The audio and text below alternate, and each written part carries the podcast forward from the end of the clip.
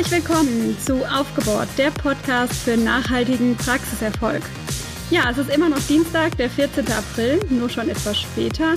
Da wir gerade im Flow sind und uns das folgende Thema besonders wichtig ist, haben wir uns dazu entschieden, gleich noch eine Folge hinterher zu schieben. Mein Name ist Diana Haber und ich sitze hier immer noch mit Thomas und Christian. Hallo in die Runde. Hallo Diana, grüß dich. Hi, hi. Seid ihr noch fit? Total. Fit geboren. Sehr schön. Ja, wie versprochen geht es in dieser Folge um die wirtschaftliche Soforthilfe in der Coronavirus-Pandemie. Ähm, ja, wir stellen uns der Frage, was ihr über die Hilfspakete des Bundes und der Länder wissen solltet. Genau, und da habe ich für den Christian, der da unser Experte ist, gleich mal äh, den ersten Fragenblock, würde ich schon fast sagen. Die Bundesregierung hat ja für Kleinunternehmer, Solo-Selbstständige und Freiberufler dieses Hilfspaket beschlossen und insgesamt ja 50 Milliarden Euro an Bundesmitteln zur Verfügung gestellt oder wird sie zur Verfügung stellen. Ähm, Christian, wer ist denn da überhaupt, äh, ja, wer kann denn das überhaupt in Anspruch nehmen, die Hilfe? Ja, die Bundesregierung äh, hat die Hilfe ausgelegt für Kleinunternehmer, für Solo-Selbstständige und für Angehörige freier Berufe. Das ist ja der Grund, warum wir das hier überhaupt erzählen. Meistens Zahnärzte sind natürlich Angehörige freier Berufe. Ähm, die Grenzen, die die Bundesregierung da eingezogen hat, sind allerdings etwas klein ausgefallen. Da war eigentlich ursprünglich gedacht, dass das nur für Unternehmen bis zu zehn Mitarbeitern ähm, zur Verfügung steht. Das ist natürlich für viele Zahnarztpraxen der Fall, aber eben auch nicht für alle. Und mit wie viel Geld kann man denn so insgesamt rechnen? Wie hoch ist denn der Zuschuss? Die Höhe der Soforthilfe, die staffelt sich nach der, der Anzahl der Mitarbeiter.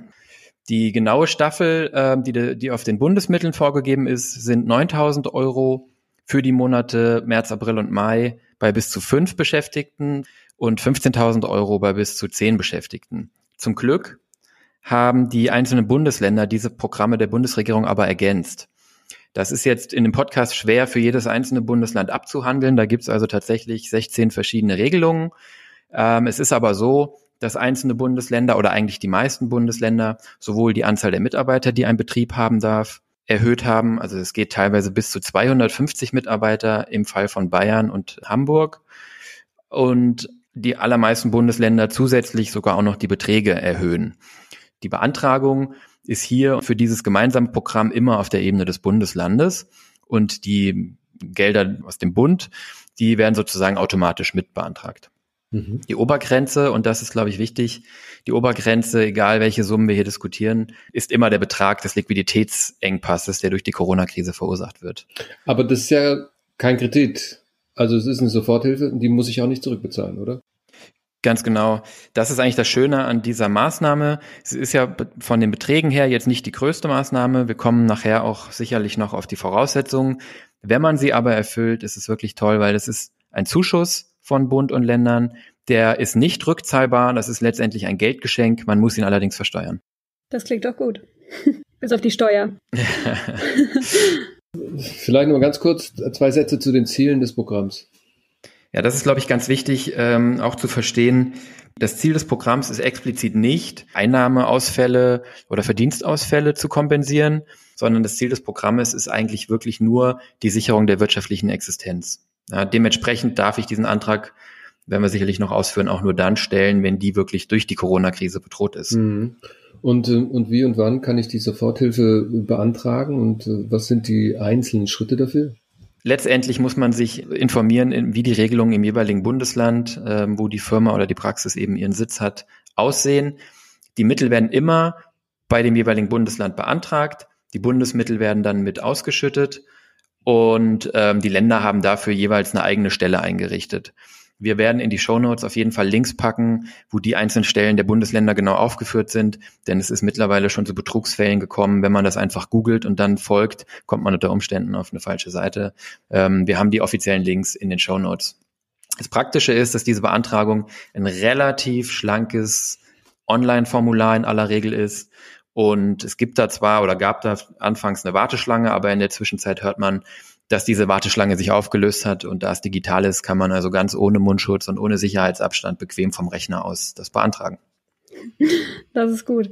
Aber ähm, ja, stellt sich natürlich dann die Frage, ähm, ob ich das Ganze auch vorbereiten kann. Also es ist wahrscheinlich sinnvoll, mich im Vorfeld damit zu beschäftigen, welche Informationen ich denn zur Beantragung überhaupt brauche. Also äh, die Kunden, mit denen ich in den letzten Tagen gesprochen habe, die ja haben auch mir immer wieder die Frage gestellt, welche Angaben brauche ich denn nun eigentlich und äh, ja, wie kann ich mich vorbereiten? Die Bundesländer haben dafür eigentlich alle so eine Ausfüllhilfe und auch Checklisten zur Verfügung gestellt. Das Formular selbst ist nicht so super selbsterklärend, weil es auch nicht ähm, furchtbar lang ist. Aber diese Ausfüllhilfen und die Checklisten, die sind eigentlich ein super Startpunkt. Wenn ich mich damit beschäftige, äh, bevor ich das ausfülle, dann sehe ich schon, welche Informationen ich brauche. Das ist auch erfreulich, ja, überschaubar. Letztendlich brauche ich Stammdaten, also Name der Praxis, Adresse, Mitarbeiterzahl, Bankverbindung, damit die auch wissen, wo das Geld hin soll meine Steuernummer und Gründungsjahr, äh, Details dann wie gesagt in den Ausfüllhilfen. Das ist letztendlich äh, dann auch schon die Seite eins des Antrages. Und dann muss ich natürlich vor allen Dingen auch äh, versichern und begründen, warum ich denn die Existenz meiner Praxis bedroht sehe. Und dafür schadet es natürlich nicht, wenn ich eine gewisse Zahlengrundlage habe. Und das ist sicherlich auch eine Thematik, Diana, wo du ja schon in den letzten Tagen und auch unser Team natürlich Kunden geholfen haben, um das eben darzulegen und auszuwerten. Ja.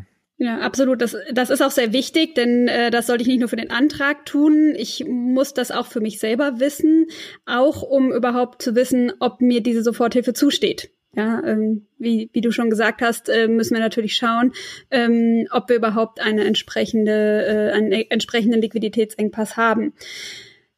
Am meisten äh, interessiert dann natürlich alle, äh, mich auch, wie schnell wird das Geld denn überhaupt ausgezahlt? Also äh, wann kann ich auf dem Konto damit rechnen? Es nutzt mir nur was, wenn das möglichst schnell geht, äh, denn der Liquiditätsengpass wird ja, so wie wir es äh, schon beschrieben haben, hoffentlich nur vorübergehend sein. Äh, insofern wäre es schön, wenn das Geld relativ schnell kommt. Ja, die gute Nachricht an der Stelle ist tatsächlich, das scheint relativ unbürokratisch zu laufen. Das ist, ähm, das ist wirklich ja, das ist wirklich eine tolle Nachricht. Der Antrag sind, wie gesagt, drei Seiten. Es äh, gibt Berichte, dass Praxen den Antrag am Nachmittag zum Beispiel ausgefüllt haben und schon am nächsten Tag tatsächlich die Bewilligung und den Zahlungseingang teilweise hatten. Das ist also wirklich äh, eine Geschwindigkeit, die ja, ohne jetzt bösartig sein zu wollen, aber von unserem Staat man doch nicht täglich gewohnt ist. Und es scheint tatsächlich so, als ob das unbürokratisch ausgezahlt wird, spricht dafür, dass jetzt nicht eine sehr besonders harte Prüfung aktuell stattfindet. Ähm, es ist davon auszugehen, dass die aber nach Bewilligung dann zu einem späteren Zeitpunkt sehr detailliert nachgeholt wird.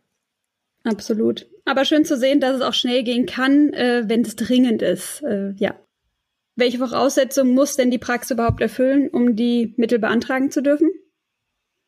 Ja. Oder kann das jeder? Das, ja, ja, schön wär's. Ähm, nein, das hatte ich ja so, schon ein bisschen angedeutet, als ich sagte, dass äh, sozusagen das Ziel des Programmes ist, die wirtschaftliche Existenz zu sichern.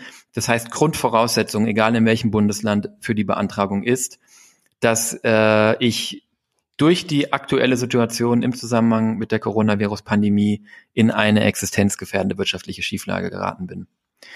Ich muss massive Liquiditätsengpässe haben, die nicht mit Hilfe von Entschädigungsleistungen, Steuerstundungen oder sonstigen vorhandenen äh, Eigen- oder Fremdmitteln gedeckt werden können. Und ich darf natürlich nicht vor dem Ausbrechen der Krise schon in diesen Problemen gesteckt haben. Also verstehe ich dich richtig. Ich muss die ähm, vorherigen Maßnahmen, die wir genannt haben, in den vorhergehenden Folgen äh, überwiegend äh, ergriffen haben. Absolut, genau so ist es. Ich muss natürlich meine Pflicht als Unternehmer schon getan haben, muss mich schon um Steuerstundungen gekümmert haben, muss äh, schon geschaut haben, was ich sonst noch stunden und vielleicht verschieben kann.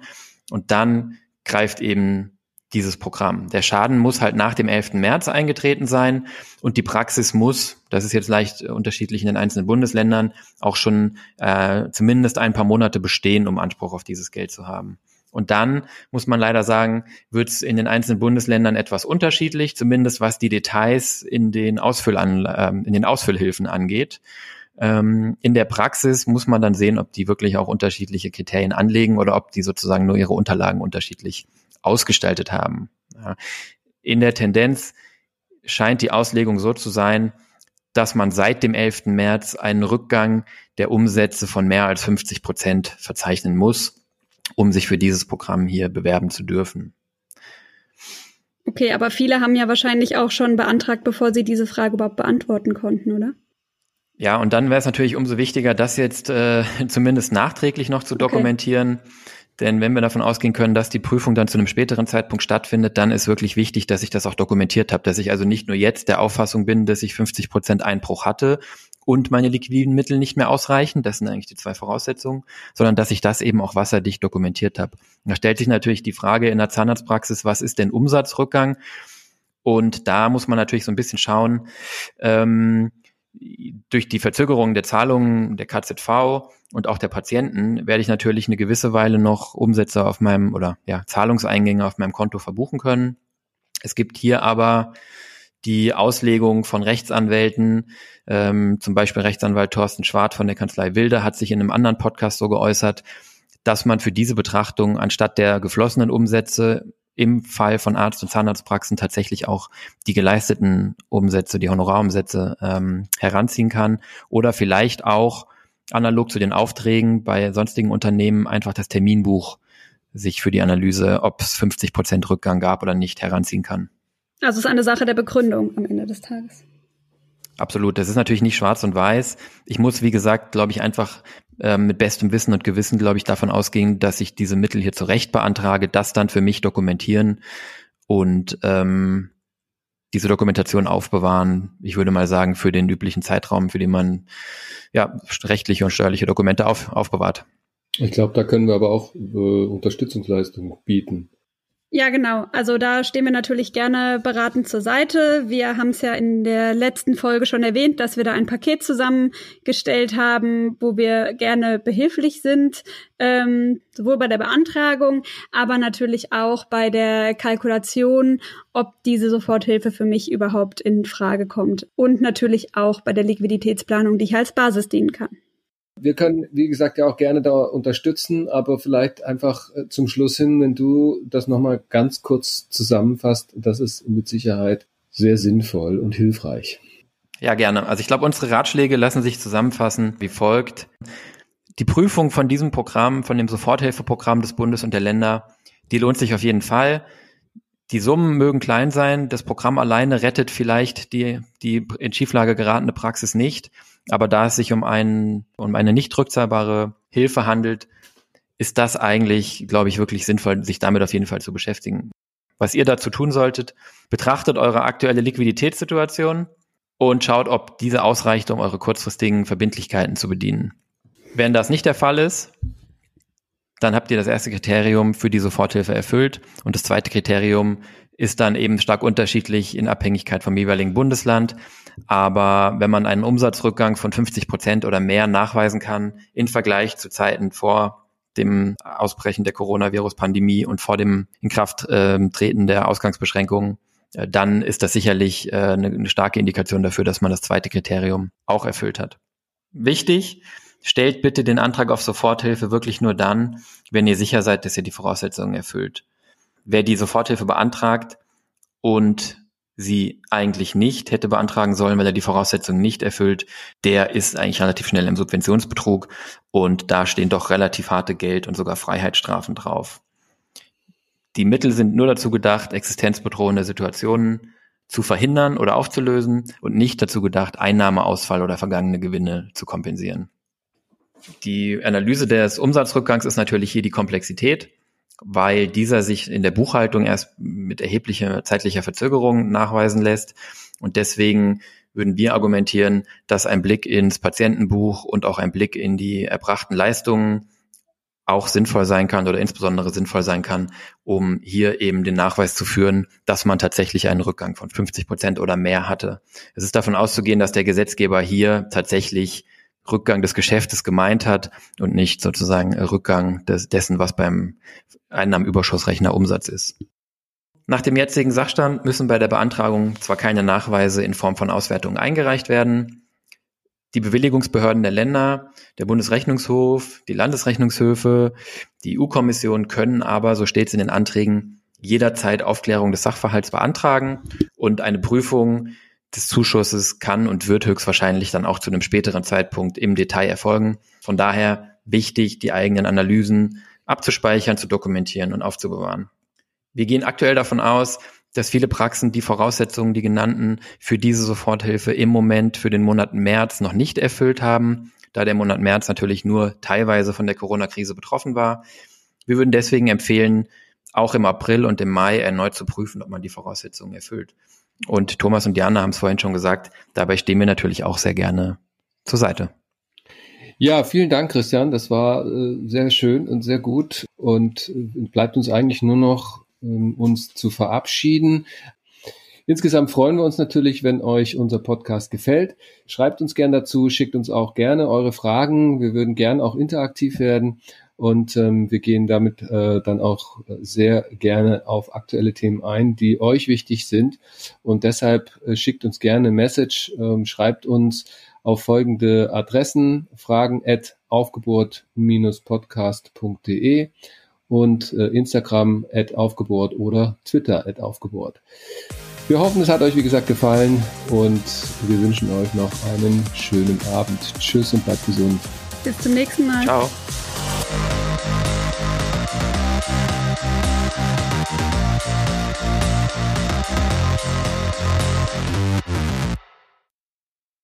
Bereitstellung dieser Information stellt keine Rechts- oder Steuerberatung dar.